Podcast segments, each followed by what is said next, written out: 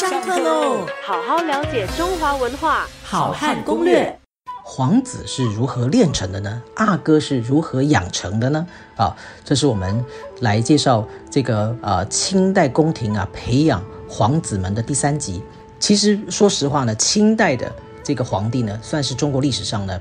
整体素质非常高的一批皇帝。那么我们连续听了这几周的节目之后，你就会发现说，其实清代的这个皇宫里面的这个皇子教育啊是非常严格跟严谨的，他们都是非常用功读书，而且啊不单单是在啊语言上，甚至在文化上，包括体育上，在体格上面都非常的要求。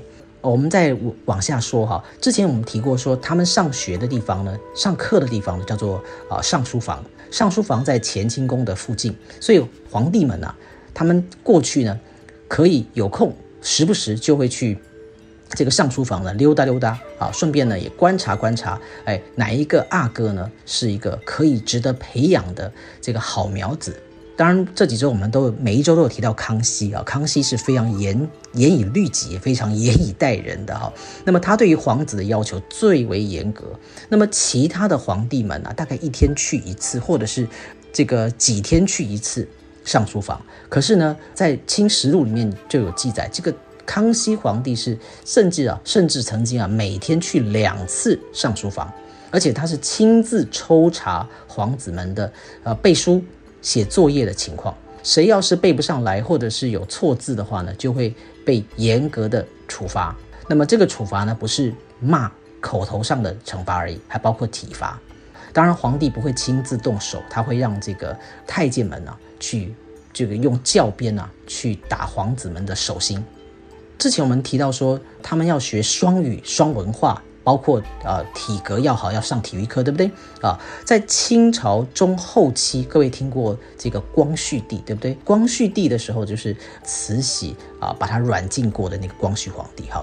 那么光绪皇帝呢，他不但是双语双文化，他还被要求啊要上西学，所以呢，光绪帝还有学英文哦，他要上英语课的，好，还要上西方的文化和西方的礼仪。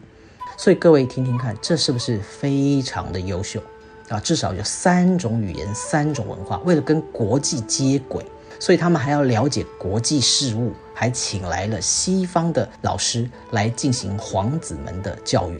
那你说这些皇子们一年四季都在读书啊？啊，从这个早上五点学到下午三点，一天上课十个小时，那他们什么时候休息呢？事实上啊，其实不单单是这个皇子们啊，其他的，呃，这个在清代其他人放放假日其实也是不多的。原则上呢，他们只有元旦啊，还有端午节啊、中秋节啊、皇帝的生日，还有自己的生日，一共五天放假。一年三百六十五天，只休假五天，其他的三百六十天都要学习满文、汉文、体育。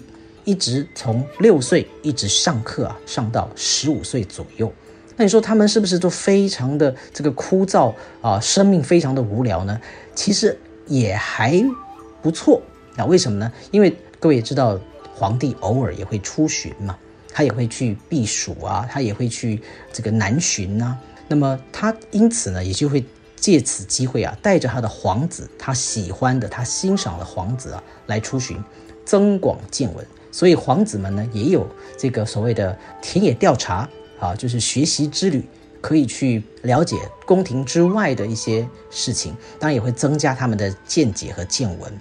我们这几周的节目就可以发现说，清代这些严格的教育都是为了培养皇子们呢，成为啊一朝一日成为有德之君，成为一个啊历史上的重要的呃人君良君。所以，呃，我们可以看得出来，呃，满人对于他们的皇帝的培养，其实是非常的严谨和重视的。好好了解中华文化，好汉攻略。下课喽。